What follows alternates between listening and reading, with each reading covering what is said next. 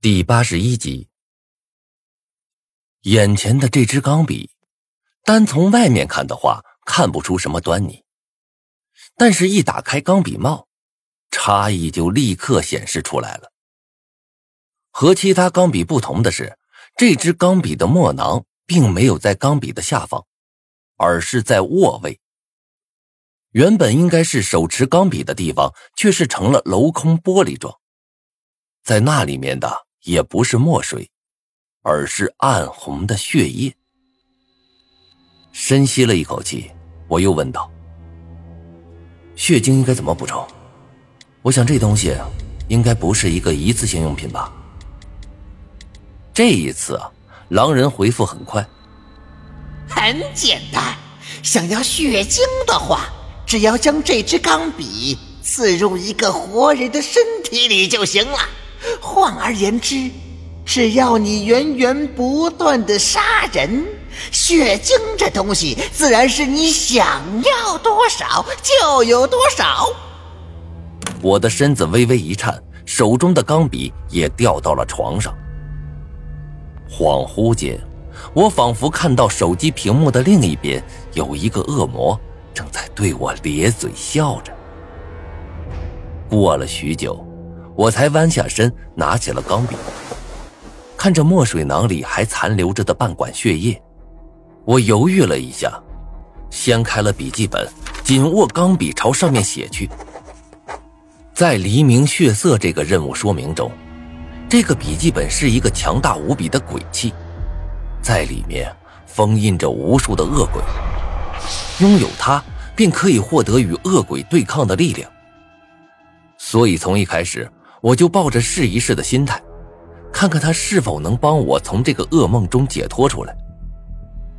如果说这个世界上有什么东西可以让我们这些普通人与狼人对抗，那无疑这个死亡笔记本就是其中之一。虽然我心里很清楚，这个笔记本对狼人的作用可能性不大，但是我还是抱着试一试的想法写了下去。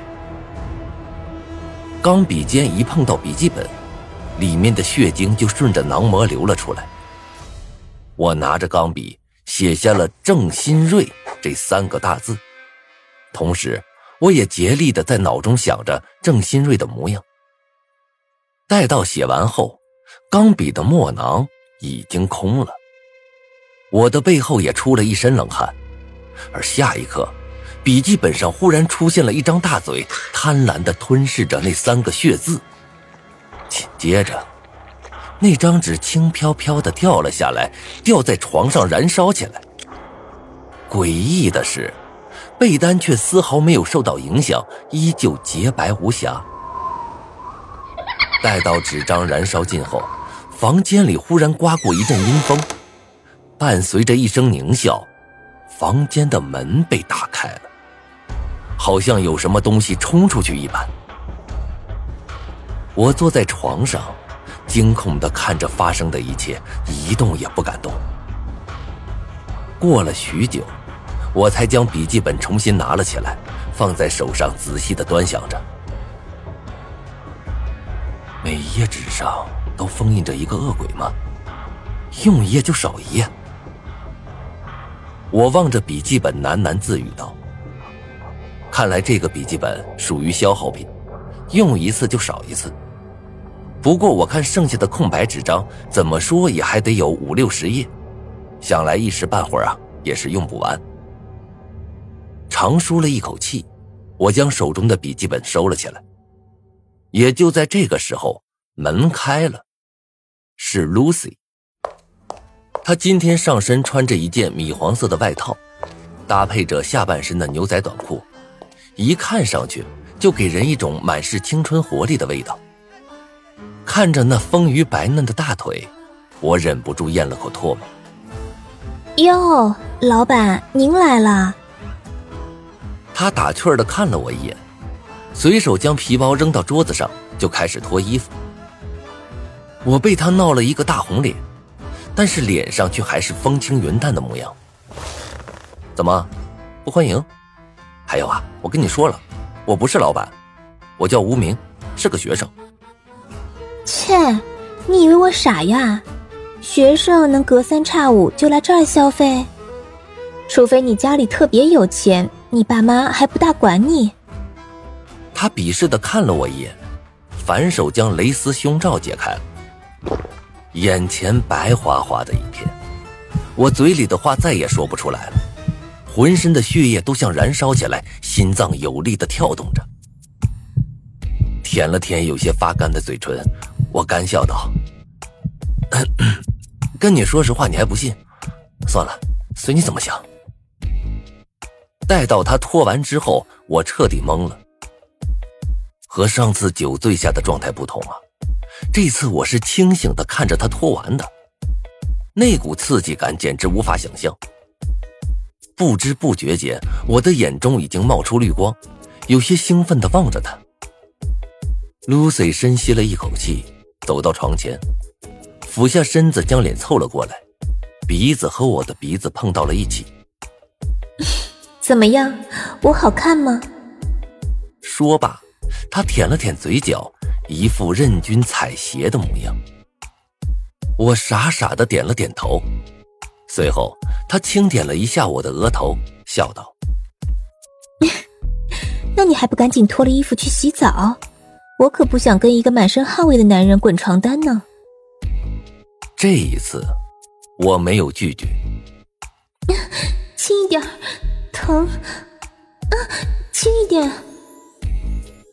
这是我第一次啊和女人滚床单。等我舒服之后，我只觉得自己像进了云端一般，浑身上下十万八千个毛孔都张开了，贪婪的呼吸着新鲜的空气。我躺在床上，满足的搂住了她。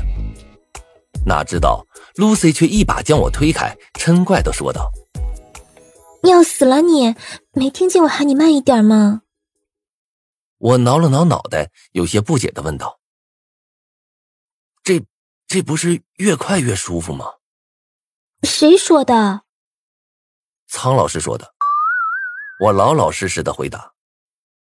Lucy 是又好气又好笑的看了我一眼，摇着头说：“可我还是第一次。”什么？我被这个消息啊震惊的说不出话来。掀开被子，果然，床单上有几点血迹，就像展开的梅花一般。难怪他刚才脸上会有痛苦的表情，我还以为他在演戏呢。我犹豫了一会儿，面色古怪的问道：“你在这里上班多久了？怎么还是……”他平静的拿卫生纸擦着身体，淡淡的说道：“这还得谢谢你。”我以前在这儿上班，一直都是只陪喝酒的。上次你和你朋友来时，是我第一次出台。你朋友点名为你要个处，所以我就上了。托你的福，上次你喝大了，什么也没干。本来我以为你这次还会和上次一样，结果失策了。妈的，老娘第一次就这么没了。我瞠目结舌的看着他，忍不住吐槽道。这么巧都被我碰上了，不然你以为呢？Lucy 冷冷的看了我一眼，帮我擦干净了身体。结果看着她洁白的背脊，我却又一次忍不住了。呃，不是故意的，不是故意的。换了一副床单之后，我再一次搂住了她，这一次她没有反抗。啊。看着洁白的天花板，我满足的叹了一声。本来是想来这睡觉的，结果现在却一点睡意都没了。啊，你为什么来这儿干活啊？你傻呀，缺钱呗。他鄙视的看了我一眼，转过身，将脸埋到了我的胸口处，看样子是想睡觉了。我无奈的苦笑了一声，关掉了灯。黑暗中，他的声音却悠悠的响了起来。我缺钱，缺很多很多的钱。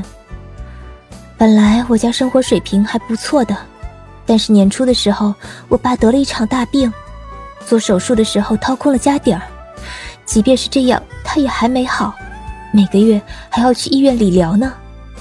我已经不好意思和家里要钱了，但是这学我还要上下去，只差最后一年就能毕业了，现在放弃太可惜了。